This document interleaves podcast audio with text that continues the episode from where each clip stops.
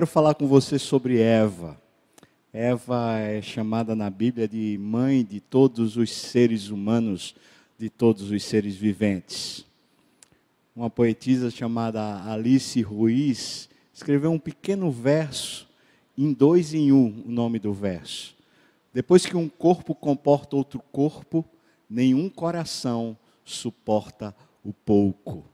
Talvez isso seja uma mensagem sobre essa mãe uma mãe bíblica que teve supostamente o maior número de filhos que uma mãe pode ter. Eva teve 60 filhos gerados segundo a tradição judaica e termina sendo a mãe de todos nós. Quem é Eva? Eva na Bíblia foi a esposa de Adão, o primeiro homem que Deus criou. Eva foi a mãe de Caim, de Abel, de Sete, e, como diz as Escrituras, teve filhos e filhas.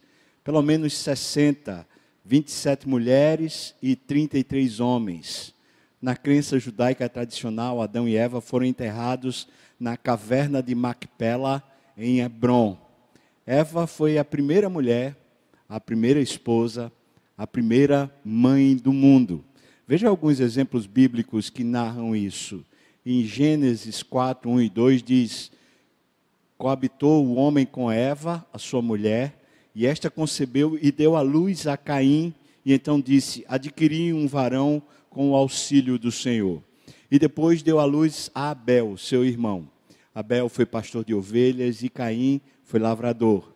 Gênesis 4, 25 diz assim: Tornou Adão a coabitar com a sua mulher, e ela deu à luz um filho a quem pôs o nome de Sete, porque disse ela: Deus me concedeu outro descendente em lugar de Abel, que Caim matou. Gênesis 5,4 diz: E depois que gerou Sete, viveu Adão 800 anos e teve filhos e filhas. Certamente com, com Eva, então teve provavelmente esses, conforme a tradição judaica, esses 60. Quem foi essa mulher na narrativa bíblica? E acho que a gente tem muito que aprender a partir do exemplo dessa mulher chamada Eva. A identidade de Eva a gente poderia descortinar a partir de pelo menos duas perspectivas. Essa Eva, que o nome Eva significa mãe. Veja só, primeira perspectiva sobre a identidade dela é o próprio nome. Logo no começo, antes da queda, ela não recebe um nome dado por Adão esse nome chamado Eva. Ela é chamada simplesmente de Ishahá. Ou seja, Ishahá seria o feminino de Ish. Ish quer dizer homem, varão, e Ishahá quer dizer varoa, fêmea. Portanto, ela é a parte feminina, vamos dizer assim, ela é a fêmea desse macho não tem nome enquanto não cai. Depois que cai, é que ela recebe o nome Eva, que vem da palavra hebraica Shavá, que significa vivente ou vida. Daí muita gente traduzia Eva simplesmente como vida. Ela foi chamada de Eva porque era mãe, conforme está lá escrito no, no, texto, no texto de Gênesis 3, porque ela era mãe de todos os viventes. Gênesis 3:20 deu nome, deu deu o homem o nome de Eva, a sua mulher, por ser a mãe de todos os seres humanos. Assim, o nome dela, dado por Adão, tem a ver com vida, ou gerar vida, parir vida. Isso aqui está bem, bem emaranhado com o próprio contexto da queda, quando Deus diz para o homem a sentença de maldição e fala que a partir dali ele teria que suar e que a terra estaria amaldiçoada e que todo o ganho dele, todo o sustento dele seria fruto do seu muito esforço. O homem parece que cansado por causa dos cardos e abrolhos que a terra produzia, os espinhos e das desventuranças provocadas pela queda. Então ele chama a mulher de Eva, que quer dizer vida. Duas perspectivas, uma é a esperança Adão ganha esperança ao olhar para a mulher e fala: bom, pelo menos a gente pode produzir vida, né? falando da concepção, falando da maternidade. A outra perspectiva é que Adão, cansado da vida, de alguma maneira ele agora quer se recostar, né? quer se, se encobrir a partir da mulher, como quem está dizendo assim: então, por favor, mulher, me ajude a me sentir vivo. Seriam duas perspectivas onde a mulher, no seu papel de mãe, ganharia essa conotação de produzir no seio da família, ou produzir no seio da sociedade, essa, essa vivência, essa experiência da vida. Bom, Deus a criou depois de permitir que Adão visse que ele não tinha entre os animais um companheiro adequado.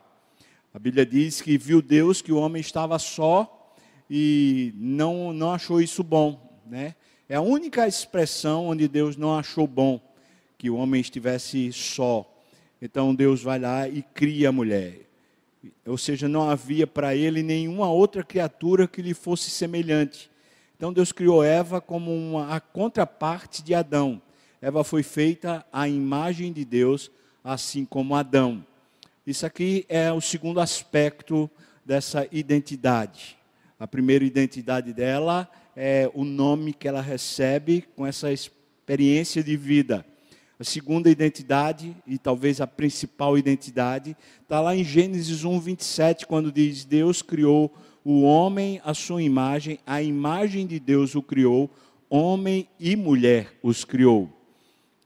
Então, a identidade da mulher, a, a identidade ontológica, a identidade interior, aquilo que de fato ela é na essência, é a imagem de Deus. Ou seja, o homem e a mulher foram feitos para se tornarem, para serem a visibilidade do Deus invisível. A experiência com toda toda a criação, com toda a natureza, a experiência com os animais, com as plantas, com as águas, com a terra, a experiência com o universo, a experiência do homem de vida seria a partir da sua essência. Ele seria visto por toda a criação como sendo a visibilidade do Deus invisível. Portanto, a imagem, a palavra que é usada no hebraico, tzelen, que significa sombra ou a percepção, a visibilidade. Então, seria isso, inteiramente ligada a Deus.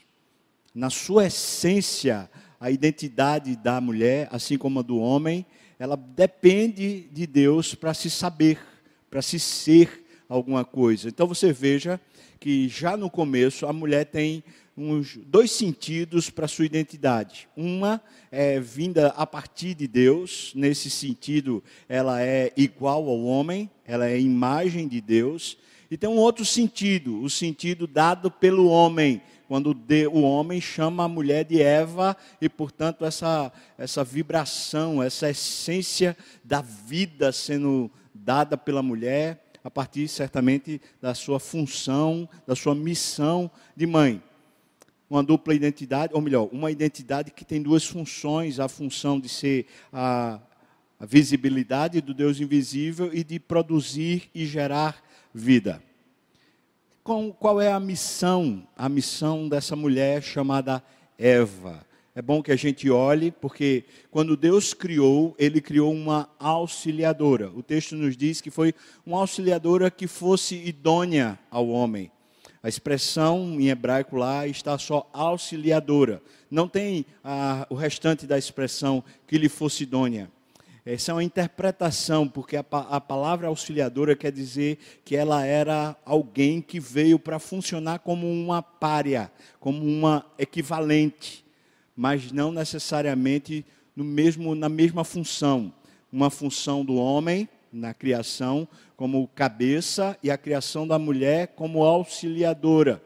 Essa é a função. Preste atenção, porque a gente está falando sobre missão e não sobre essência. Sei que nos nossos dias existe uma confusão entre a missão e a essência. Se alguém perguntasse para você, quem é você? Então a gente poderia responder assim, vamos dizer, eu. Ah, eu sou pastor. Não, pastor é minha função, não é quem eu sou. Pastor é minha missão, não é quem eu sou. Então eu sou o quê? Sou homem. Mas antes de ser homem, essencialmente, eu sou o quê? Eu sou a imagem de Deus. É, foi isso que Deus me fez ser. Ele me criou para assim ser. Então, eu sou a imagem de Deus como homem na terra, e minha missão é como pai, a minha missão é como pastor, a minha missão é como professor, ou seja, a profissão e os atos de responsabilidade dizem respeito à missão e não à, identidade, a quem eu sou. Por isso, a missão da mulher era uma missão de auxiliadora. Veja os verbos que a gente vai encontrar em Gênesis, capítulo 1, versículos 28 e 29. Diz assim o texto, logo depois de Deus dizer que homem e mulher Deus criou a imagem e semelhança, diz: "E Deus os abençoou, abençoou homem e mulher". Perceba que os dois estão vivendo essa experiência e lhes disse, disse para os dois: "Sede fecundos, multiplicai-vos, enchei a terra e sujeitai-a, dominai". Perceba que aqui tem vários verbos: sede, multiplicai-vos, enchei, sujeitai, dominai. Então ele diz: dominai sobre os peixes do mar, sobre as aves dos céus e sobre todo animal que rasteja pela terra. No versículo 29, ele fala ainda sobre a missão, ele fala que o sustento não está ligado à missão. Veja o versículo 29. E disse Deus ainda: Eis que vos tenho dado todas as ervas que dão semente e se acham na superfície de toda a terra, e todas as árvores em que há fruto que dê semente, e isso vos será para sustento, para mantimento. A palavra hebraica é a mesma, sustento e mantimento. Portanto, a missão, a tarefa que foi designada para o homem e para a mulher, não estava atrelada, ligada diretamente ao sustento. O homem trabalhava, sim, e trabalhava muito. O homem, estou falando no sentido genérico, né? Homem e mulher trabalhavam e trabalhavam muito, mas a relação do trabalho não era com o sustento. A relação do trabalho era com a essência, como visibilidade do Deus invisível, e não com o sustento adquirido como, como fruto do muito esforço, da muita dedicação. Isso é muito importante para a gente entender essa questão da missão que Deus deu à mulher como auxiliadora. Existe ainda um outro aspecto dentro da missão. Gênesis 2, 15 e 17 diz assim: Tomou, pois, o Senhor Deus ao homem, agora está falando do homem no sentido do macho, e o colocou no jardim do Éden para o cultivar e o guardar. Perceba que nisso Deus está ligando só o homem, está atrelando apenas a tarefa ao homem, o cultivar e o guardar. Versículo 16: E o Senhor Deus lhe deu esta ordem: De toda árvore do jardim comerás livremente, mas da árvore do conhecimento do bem e do mal não comerás, porque no dia em que dela comeres, certamente morrerás. Bom, como é que a teologia nos explica isso? A auxiliadora, ela teria como responsabilidade, junto com o homem, sendo auxiliadora dessa, dessa tarefa imensa, o mandato social, o mandato cultural e o mandato espiritual. No mandato cultural, a gente teria sede fecundos, multiplicai-vos, enchei a terra, sujeitai-a, dominai. Esse é o mandato social e o mandato cultural. Nessas expressões aqui dos verbos que estão no imperativo, Deus está entregando a grande responsabilidade de mordomia da criação. Em outras palavras, Deus está dizendo: crie cultura, crie família, né? crie processos onde a sociedade se estabeleça. Aqui estão incluídos a educação, aqui estão incluídos a engenharia, aqui estão incluídos cálculos, aqui estão incluídos casas, estão incluídos todos os processos pelo qual se forma uma sociedade. No meio do jardim, Deus está entregando a responsabilidade do mandato cultural, do mandato social. E veja que os dois estão presentes quando Deus vai e entrega o mandato cultural e o mandato social como responsabilidade. Agora você perceba, essa tarefa era uma tarefa gigantesca. Era sobre todos os animais sobre toda a terra. A responsabilidade, portanto, de gerenciar, de dominar, de estar sobre toda essa criação era a responsabilidade do homem e da mulher. Portanto, a mulher se, se fez, Deus a fez como auxiliadora nessa missão. como um, um, um complemento que ajuda o homem nessa missão. A Bíblia é, é, cheia, mas é cheia de textos falando que essa tarefa foi dada ao homem como cabeça e a mulher, portanto, colocada como auxiliadora nessa grande missão. Não era bom que o homem estivesse só. Não se tratava apenas da questão da necessidade emocional do homem, mas se tratava do tamanho da tarefa que Deus tinha entregue ao homem.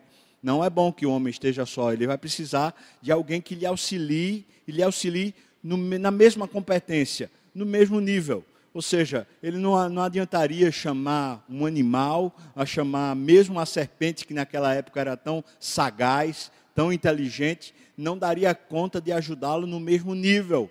Daí a palavra auxiliadora ter essa ideia de idônea, ou seja, no mesmo nível, mas a missão é de auxiliadora. Portanto, o mandato social e o mandato cultural. Já no mandato espiritual, quando ele fala para o homem cuidar para que não, não caísse né, em transgressão, comendo do, do, do fruto do conhecimento do bem e do mal, Deus deu isso só ao homem. E a mulher serviria de auxiliadora, tanto que quando chega na hora da queda, a mulher responde para a serpente com um adendo que não foi dito por Deus. A serpente diz: Foi assim que Deus disse: Não comerás de toda a árvore do jardim. E então a mulher responde assim: Não, Deus disse que a gente não, não podia nem tocar na árvore do conhecimento do bem e do mal. Esse adendo de não tocar não está aqui no, no que Deus falou para o homem. Ou seja, alguns teólogos falam que isso é sinal de que a mulher de fato não estava presente na hora em que Deus entregou o mandato espiritual e que, portanto, ela, ela auxilia, mas ela auxilia recebendo essa mensagem já a partir do homem. Eu sei que a nossa mente é fértil e a gente começa a imaginar um bocado de coisa a respeito disso. Entretanto, me parece que o texto não deixa muita margem para a gente poder é, imaginar todas as coisas que, que, porventura, a gente queira. É melhor que a gente se atenha ao texto, em vez de a gente começar a conceber ideias. Portanto, um primeiro aspecto que a gente precisa entender é que essa mulher, que vem a ser a mãe de todos os seres viventes, antes mesmo de ser mãe, ela foi feita para ser uma auxiliadora, no mesmo nível, na mesma competência. Não é um desmerecimento, mas é porque a tarefa era, era gigante e precisava que alguém auxiliasse. Uma vez dito isso, veja que no versículo 15 né, de Gênesis 2, precisava cultivar e guardar o jardim também são tarefas de trabalho, e trabalho, inclusive o trabalho é, diz respeito a, a, um desgaste físico, o cultivar e o guardar. Interessante que a expressão cultivar aqui diz respeito a, um, a uma mordomia, né? você arar a terra e você mexer com ela. Já o guardar diz respeito a guardar-se, e não necessariamente guardar o jardim, mas guardar-se ou seja, dentro de uma ideia de guardar-se contra o mal e evitar ceder à tentação.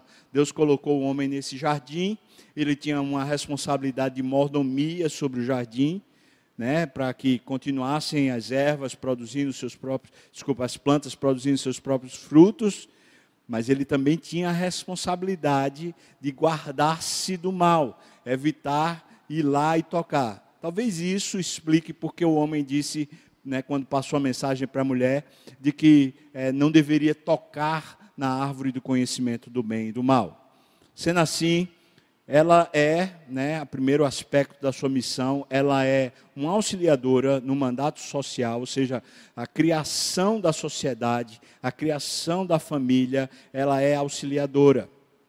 Mesmo que ela tenha uma outra missão nesse, nesse aspecto, é a missão de mãe no, no, a respeito do mandato cultural, ou seja, criar todos os aspectos da vivência humana, da experiência humana, das leis, a respeito dos costumes, dos hábitos. A mulher também é feita auxiliadora, como também ela é feita auxiliadora a respeito do mandato espiritual, ou seja, não cair.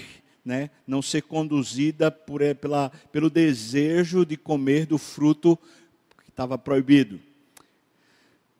Lembrando que o sustento que está no versículo 29, estava garantido não como função do trabalho, como função das tarefas, mas como sendo a provisão e a fidelidade do próprio Deus. Vem agora um segundo aspecto da missão, a missão de mãe, que é propriamente o que a gente está mais tratando hoje aqui.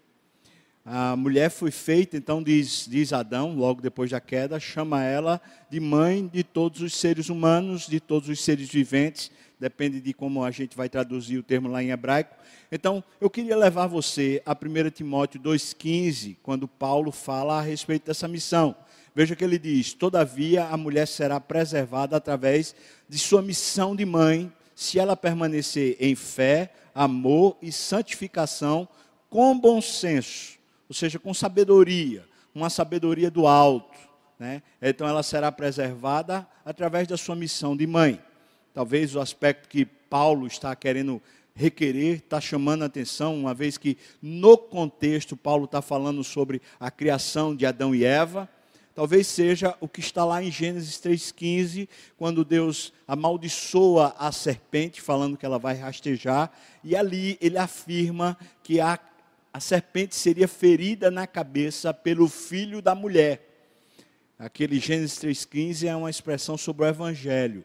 O Jesus que viria seria filho de mulher. É por isso que hoje à noite a gente vai falar sobre Maria, essa mãe bíblica também, e o exemplo de Maria para nós. Mas agora a gente está falando sobre Eva.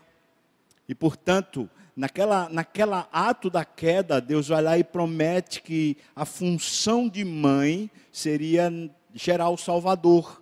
E esse Salvador era quem feriria a cabeça, esmagaria a serpente com as suas próprias obras. Vamos pensar aqui, de acordo com o que Calvino diz nesse comentário de 1 Timóteo 2,15. Ele diz: em primeiro lugar, o apóstolo está, está tratando aqui não meramente de se dar à luz a filhos, isso é muito importante, e sim dos muitos e severos sofrimentos que tinham que suportar, tanto em dar à luz a filhos quanto em criá-los. O aspecto, então, de, de, de missão de mãe, segundo Calvino, não é só dar a luz, mas é o, o, envolvimento completo e o sofrimento que vem junto com isso. É por isso que ele chega no segundo lugar, ainda né, falando sobre essa missão de mãe. Diz: Seja o que for que os hipócritas ou os sábios do mundo pensem, Deus se deleita mais com a mulher que considera a condição que ele lhe destinou como uma vocação e se sujeita a ela, ou seja, a função de mãe, né? Não recusando o fastio por alimento, a indisposição, as dificuldades, ou ainda pior, a temível angústia associada ao parto, ou algo mais que entenda ser seu dever do que se ela fosse realizar algo que exibisse suas grandes e heróicas virtudes, mas que, ao mesmo tempo, se recusasse a aceitar a vocação a ela concedida por Deus. Em outras palavras, que dá, o que Calvino está falando é que nessa missão de mãe existe uma nobreza acima de todas as demais tarefas. Ou seja, é, não há nenhuma proibição bíblica de que a mulher de fato coopere, ajude, trabalhe fora e cresça no seu, na sua própria é, jornada, na, no seu próprio trabalho, no seu próprio serviço. Ela pode crescer e ela sim deve fazê-lo. Entretanto, isso não pode ser em nada considerado superior à sua missão principal, ou seja, aquilo que de fato Deus entregou como missão para a mulher, que é essa missão de mãe. Então, se a mulher abandona essa vocação por causa das, é, dos muitos sofrimentos, ele coloca aqui, por exemplo, o fastio, indisposição, dificuldades, né, a angústia associada ao parto, todas essas coisas que dizem respeito à função, ao exercício da maternidade, se a mulher foge disso, certamente ela está se negando à sua principal vocação, segundo Calvino. Então, não é só isso, diz respeito ao cuidado todo, né, da, da criação, né, da criação no sentido da criação do filho, ou da criação da, das pessoas a quem Deus lhe, nos imputou esse cuidado, porque muitas mulheres é, não se casaram ou não puderam ter seus filhos, no entanto, não deixaram de exercer esse cuidado maternal com sobrinhos ou com filhos que, que adotou. Adotou no coração, às vezes adotou no documento, mas que resolveu realmente exercer essa função de maternidade. Portanto, é uma missão de mãe que, que Paulo está recomendando, falando, essa é a principal cuidar em todos os aspectos, e, e, em segundo lugar, ele fala que essa função seja mais nobre, considerada no coração da mulher, mesmo que as outras funções seja ela, ela consiga exibir grandes e heróicas virtudes, ainda que ela se mostre muito poderosa, muito competente em outras funções, certamente não a exime, não retira o potencial que, que lhe foi dado por Deus de ser mãe. Só que Eva, né, sendo feita nesse, nesse cabedal todo, como auxiliadora e como mãe, e claro que ela é mãe antes mesmo da, da queda, não estou falando que ela teve filhos, mas eu estou falando que ela já tem essa função mesmo antes da queda. Né? Ela provavelmente não teve filhos antes da queda. Mas vamos lá. Quando ela está lá no jardim com o seu marido, chega a hora dela tomar uma decisão. Uma decisão sobre vou ou não vou comer esse, esse fruto proibido por Deus. Esse fruto que Deus disse: olha, não coma, porque no dia que você comer, certamente morrerás. Gênesis 3, versículos 4 a 6, está assim: Então a serpente disse à mulher: É certo que não morrereis. A serpente está mentindo. Então ele diz, versículo 5: Porque Deus sabe que no dia em que dele comerdes, se vos abrirão os olhos, e como Deus sereis conhecedores do bem e do mal. Antes da gente chegar no versículo 6, queria que você e eu prestássemos atenção no versículo 5. O engano, o principal engano da serpente é esse. É o homem e a mulher, mas aqui no caso falando diretamente com a mulher, o desejo de ser como Deus de ser senhor da sua própria existência, de ser sabedor dos seus próprios caminhos, de ser o único responsável pelas escolhas sobre o destino, sobre o rumo da sua própria vida. Deus é sabedor de todas as coisas, Deus conhece tudo, Ele conhece o nosso futuro como se fosse o dia de ontem. E de fato, quando ele faz escolhas a respeito do, da jornada da vida, ele faz com propriedade, porque ele sabe mas o grande engano da serpente é: vocês serão conhecedores, vocês serão discernidores da própria vida, como Deus é. Só que a gente não ganha e nunca ganhou e não vai ganhar a competência de Deus, senão seríamos deuses. A tentação então é essa, esse é o, o âmago da tentação e é o âmago da queda, é ser Deus, é ser ou querer ser Deus, dono do próprio nariz, dono da sua própria existência. Versículo 6: Vendo a mulher que a árvore era boa para se comer. Primeiro aspecto, então, esse aspecto da necessidade física. Ela é boa, e é boa para eu comer. Ela deve alimentar, ela deve ser gostosa. Continua, fala, agradável aos olhos ela é bonita, ela tem uma beleza, ela tem um encantamento próprio. Ou seja, ela enche os nossos olhos de beleza, ela nos cativa, ela nos conquista. E por último, ele diz: desejável para dar entendimento. Veja, o aspecto desejável para dar entendimento tem a ver com o que a serpente tinha dito. Vocês serão como Deus, conhecedores do bem e do mal. Estava lendo um artigo a respeito disso falando justamente a respeito dessa essência, né? O, o que estava lá no coração da, de Eva, antes mesmo de cair, era essa curiosidade, essa inquietação constante sobre saber, sobre ter de alguma maneira o futuro nas suas mãos, de ter o discernimento da vida nas suas próprias mãos. Eva está querendo de alguma maneira já saber. E achei muito interessante um, uma teóloga, na verdade, falando a respeito disso e falando assim: ah, parece que a essência da tentação no coração da mulher era esse conhecimento, essa curiosidade por saber, né, por saber. Não é que lhe faltava amor por Deus, mas o que faltava a ela era saber o futuro, ou saber como as coisas se desenrolariam e, portanto, curiosa e tomada por esse desejo, ela vai lá e, e comeu. Diz aqui o texto, né? A árvore desejável para dar entendimento, tomou-lhe do fruto e comeu, e deu também ao marido, e ele comeu. Ou seja, o homem foi tomado pelo mesmo sentimento, e não resta dúvidas que o homem teve o mesmo sentimento que a mulher, esse desejo de saber por si só da sua própria vida e ser autossuficiente, né? A partir desse engano da serpente. Qual foi o engano, então, essencial da mulher? Lá em Timóteo, 1 Timóteo também, capítulo 2, 2, versículos 13 e 14, diz assim: porque primeiro foi formado Adão e depois Eva, versículo 14. E Adão não foi iludido, mas a mulher, sendo enganada, cai em transgressão. Segundo Coríntios, versículo 11, 3, fala assim, mais receio que assim como a serpente enganou a Eva com a sua astúcia, assim também seja corrompida a vossa mente e se aparte da simplicidade e pureza devidas a Cristo. Tanto Calvino como outros comentaristas falam que a essência aqui que está sendo falada por Paulo, seja em Timóteo, seja em Coríntios, desse engano que fez a, a mulher sucumbir, eles falam que é o desejo de tomar a frente. Ela foi feita como auxiliadora, mas ela simplesmente toma a frente, toma a frente do homem e vai lá e come. Isso não torna o homem menos responsável.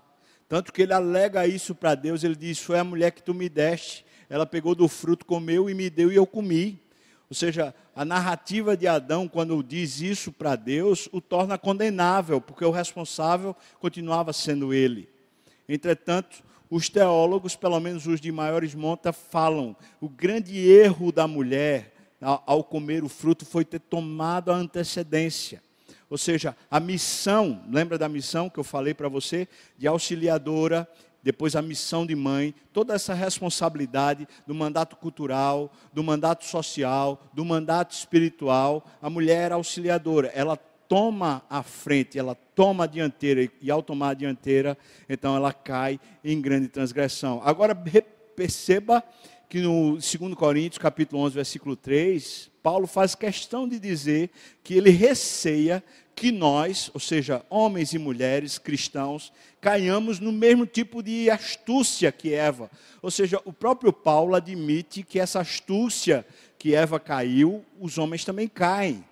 Então a questão não é de a mulher não a mulher ser, sei lá, é, mais frágil ou, ou, mais iludida, ou mais iludível, vamos dizer assim, do que o homem. Não, não. O que o texto está falando é que ela toma a, a dianteira e termina transgredindo. E o homem vem em seguida e faz a mesma coisa, tomando essa ilusão como sendo verdade. No versículo de Coríntios, né, o versículo 3 do capítulo 11, ele fala faz questão de dizer, assim, da maneira como Eva, né, assim também seja corrompida a vossa mente e termine se apartando da simplicidade e pureza que são devidas a Cristo. Em vez de a gente viver nessa vida simples, quando falamos vida simples, é que o coração pode ser muito simples, é só confiar, é só esperar que Deus vai tomar a dianteira e vai fazer o que é melhor para nós. Nessa confiança simples, nessa dependência profunda e real, a gente encontra uma vida leve. Mas quando nós agimos como, como foi feito lá no Éden, tanto o homem como a mulher, quando agimos tomando a proeminência nós terminamos por destruir a nossa própria vida. Então a decisão estava sob a responsabilidade dos dois, entretanto, o homem era o cabeça e a mulher, como sua auxiliadora, e ela termina tomando a frente, e isso traz uma grande consequência. A morte chegou, como fruto disso, a toda a raça humana. E a gente não está aqui dizendo que foi responsabilidade da mulher, mas foi do homem e da mulher, dos dois toda a raça humana como resultado do que Eva e Adão, né, foi, foram induzidos a fazer e a subsequente escolha para pecar. Duas maldições específicas foram dadas a Eva como consequência disso, né? E também a todas as suas filhas, porque foi a mulher que foi dada essas, essas consequências. Primeiro, Deus multiplicou a dor dela na gravidez. É interessante que a palavra gravidez, no original hebraico, diz respeito não só aos filhos que saem do ventre, mas também aos desejos que são concebidos na mente. A gravidez poderia ser também uma, um grande desejo, uma grande fantasia mental, que é como se houvesse um filho para nascer. Né? E o segundo, Deus declarou que a missão da mulher ficaria confusa e o relacionamento entre o homem e a mulher seria caracterizado por um conflito, por uma espécie de disputa pelo poder, em Gênesis 3,16. Né? Essas duas maldições têm se mostrado verdadeiras na vida de toda mulher ao longo da história. Não importa quantos avanços médicos tenhamos, o projeto de ter filhos é sempre uma experiência dolorosa e estressante para uma mulher. Claro que também é para o homem, mas a gente está falando aqui a respeito dessa função de mãe, desse ofício, desse sacerdócio, desse ministério de mãe. E não importa quão avançada e progressista seja a sociedade, a relação entre o homem e a mulher continua sendo uma luta pelo poder e uma batalha dos sexos bem cheia de conflitos. Se for possível, eu queria que passasse esse slide que está aqui e eu queria comentar em cima desse slide para você perceber. Eu tentei fazer aqui, um, de, de, maneira meio ainda frágil, né, um, uma análise no, no original. Então eu queria tra tratar aqui por cores. A primeira cor que eu queria que você se detivesse é no azul. Veja aí, ele está falando sobre sofrimento, dores, e a ideia de governo também. Veja que ele, quando fala aqui, né, e a mulher disse: multiplicarei sobre modo os sofrimentos. Veja que essa palavra, itzabon, é dor, trabalho árduo, trabalho pesado, labuta. Então, sofrimento aqui é fruto de um esforço. Não é simplesmente um sofrimento emocional, mas é um sofrimento físico, né? Veja que depois a palavra dores, né? Ele diz sofrimentos da tua gravidez em meio de dores. Veja a palavra dores é itzeb. Essa palavra significa ferir, doer, magoar, descontentar, aborrecer, distorcer e aí vai, uma série de expressões. Interessante que a primeira dor diz respeito a um cansaço físico e segundo a expressão de dor, diz respeito a um cansaço emocional, de uma mágoa, de um ressentimento. E o, a palavra governará, que está no final, veja que tem o sentido de domínio, de reino, ou seja, de estabelecer-se por cima de, de dominar. É essa a ideia de governar. Agora eu queria que você olhasse comigo os, os nomes né, que estão aqui em laranja. Veja, a palavra mulher aqui é o feminino de, de homem, né? O Ixará. Mas aí você vê a palavra que é usada como filhos. A palavra filhos é um filho, um neto, uma criança, é um membro de um grupo, mas também pode ser, veja as ideias, construir, reconstruir, estabelecer, fazer continuar, referindo-se inclusive a coisas sem vida. Ou seja, quando diz em meadores darás luz a filhos, a ideia de filhos é, claro, primeira ideia é filho mesmo, uma criança, uma pessoa, né? um ser humano, mas essa ideia também está dentro da palavra, a ideia de fazer alguma coisa inanimada, construir alguma coisa né, numa carreira profissional, num desejo que, que habita lá dentro do coração dela. A outra palavra que está aqui em laranja também é marido, e a palavra marido né, uma forma contrata de, de homem, né, homem mortal, pessoa, humanidade. Portanto, significa isso mesmo, homem, macho, em contraste com a sua mulher fêmea, marido, ser humano. Aí ele fala pessoa, em contraste com Deus. Ou seja, essa mesma palavra que é traduzida por marido e está traduzido certo, também pode significar uma pessoa que é colocada no lugar de Deus. Não precisa necessariamente ser o, o marido, no caso de uma mulher que não é casada é a, a, alguém a quem ela coloca nessa expectativa que só Deus pode dar. Então a gente está vendo as palavras que foram, a palavra em azul, né, as palavras que foram em laranja. Agora eu queria que você desse uma olhada nessas palavras que estão no amarelo, um amarelo meio mostarda. Diz aqui o texto: darás a luz. A expressão dar a luz é gerar, parir, produzir. Veja que a palavra gravidez está aqui em cima. A gravidez significa uma concepção, mas significa também uma ideia, uma mental, uma fantasia, inventar e imaginar, como eu tinha dito anteriormente. E a palavra desejo, veja que no sentido original de estirar-se atrás de, é um desejo, um anseio, uma avidez, ou seja, de alguém que está se, né, se rastejando para ter alguma coisa. Sendo assim, o texto que está lá, versículo 16, e a mulher disse, Deus disse para a mulher como maldição: multiplicarei sobre modo o sofrimento da tua gravidez, em meio de dores darás à luz filhos, o teu desejo será para o teu marido e ele te governará. A gente poderia fazer a seguinte tradução, claro que é uma paráfrase por minha conta, diz: E a mulher disse: Eu vou aumentar sobremaneira o sofrimento do trabalho árduo dos projetos esse trabalho físico, né, o trabalho do corpo. Eu vou aumentar sobremaneira dos projetos do teu coração, inclusive os filhos, mas ainda além dos filhos, né? Em meio a mágoas darás à luz as tuas conquistas. Ou seja, o processo para finalmente conquistar é gerando muita mágoa dentro do coração.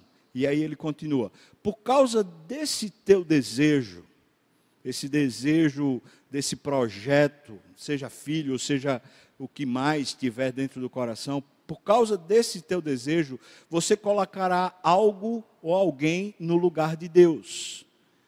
E isso, ou seja, não essa pessoa só, mas esse desejo que foi colocado numa pessoa no lugar de Deus, isso governará a sua vida, isso dominará a sua vida. Essa é a consequência da queda para a mulher e, no caso, para Eva e para todas as suas filhas. O que é que a gente então pode perceber a respeito disso? A gente pode perceber é, as duas maldições, não é?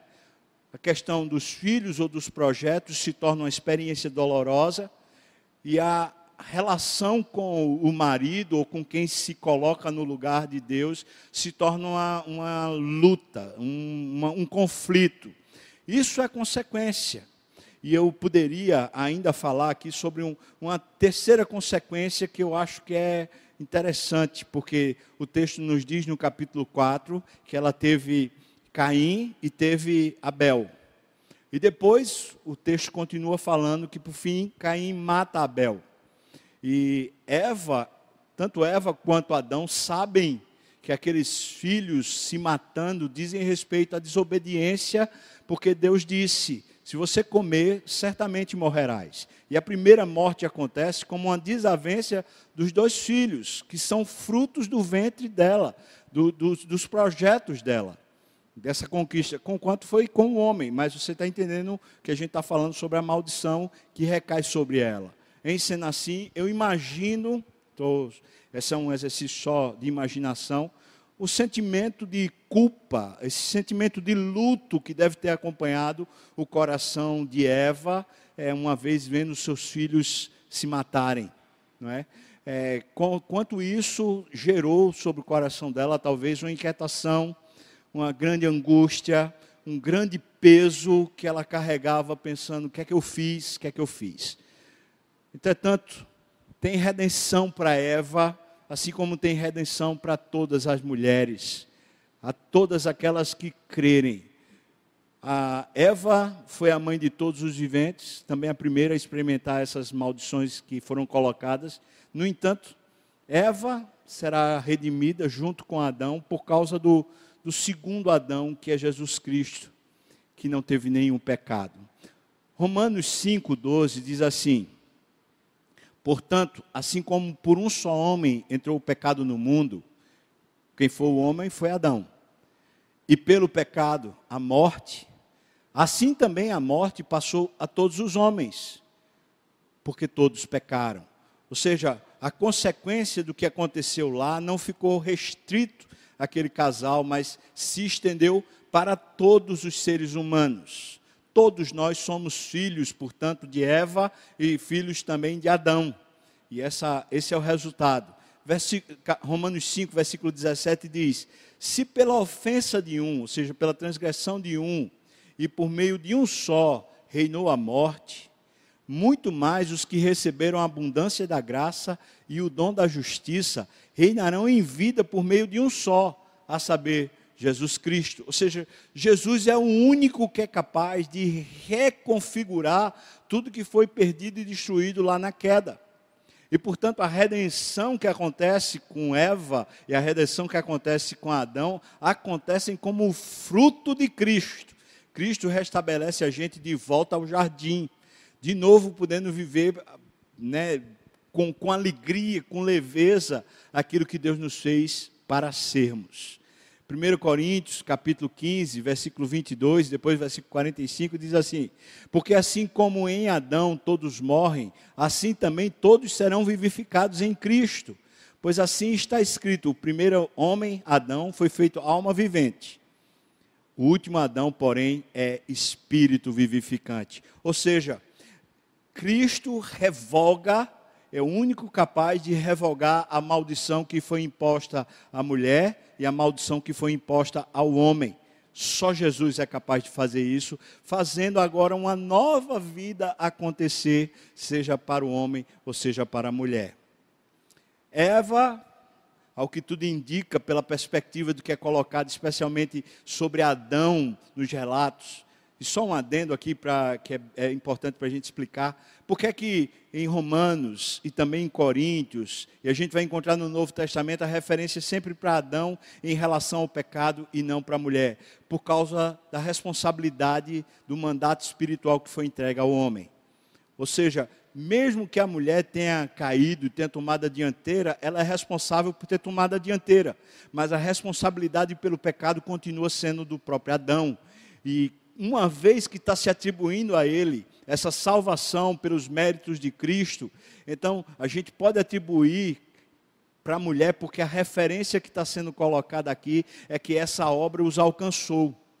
Então Eva certamente seria salva a partir dos méritos de Cristo, assim como Adão seria salvo a partir dos méritos de Cristo. Assim como qualquer ser humano só pode ser salvo e redimido a partir da obra de Cristo. E isso é extraordinário, porque Cristo veio para salvar o que estava perdido, para trazer uma vida nova para quem estava justamente no choro e na angústia.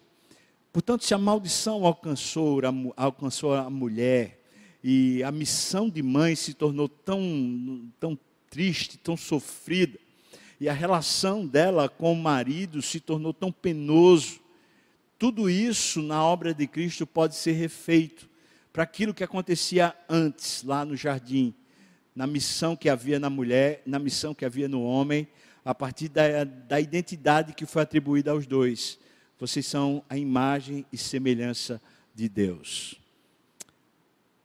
Quando a gente sabe quem a gente é, a missão não é um peso, mas é simplesmente a gente desfrutar a responsabilidade, o privilégio de ser a imagem de Deus naquilo que Ele nos colocou para fazermos. É um reflexo. Quem está fazendo é Deus. A gente está refletindo a obra de Deus e não os nossos próprios esforços ou os nossos próprios méritos. Sendo assim, a missão de mãe que a gente aprende em Eva e no resgate de Cristo, essa missão é a missão de ser uma referência visível do Deus invisível. É de ser a aplicação da excelência de Deus, da Sua palavra, da Sua presença, da Sua vida na vida de todos aqueles a quem Deus colocar sobre esse cuidado de mãe, seja os filhos naturais, ou seja todos os outros filhos, projetos, serviços, todos eles, como de alguma maneira saindo do ventre da mulher, podem ser uma visibilidade do Deus invisível a partir do coração de uma mulher que se entregou a Cristo. Em vez daquela grande inquietação sobre o que é que eu tenho que fazer, como é que eu tenho que fazer, sobre essa grande inquietação que habitava no coração de Eva, sobre como é que eu faço o meu futuro dar certo, como é que eu faço o meu filho dar certo, como é que eu faço o marido dar certo.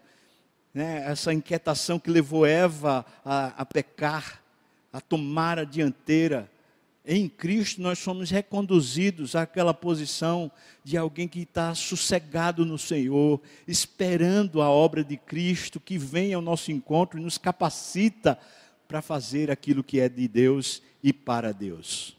Portanto, a mulher é colocada na terra para ser a visibilidade do Deus invisível. E nessa função de mãe, ela mostra e demonstra o acolhimento, o cuidado, o carinho, as percepções, o discernimento do próprio Deus.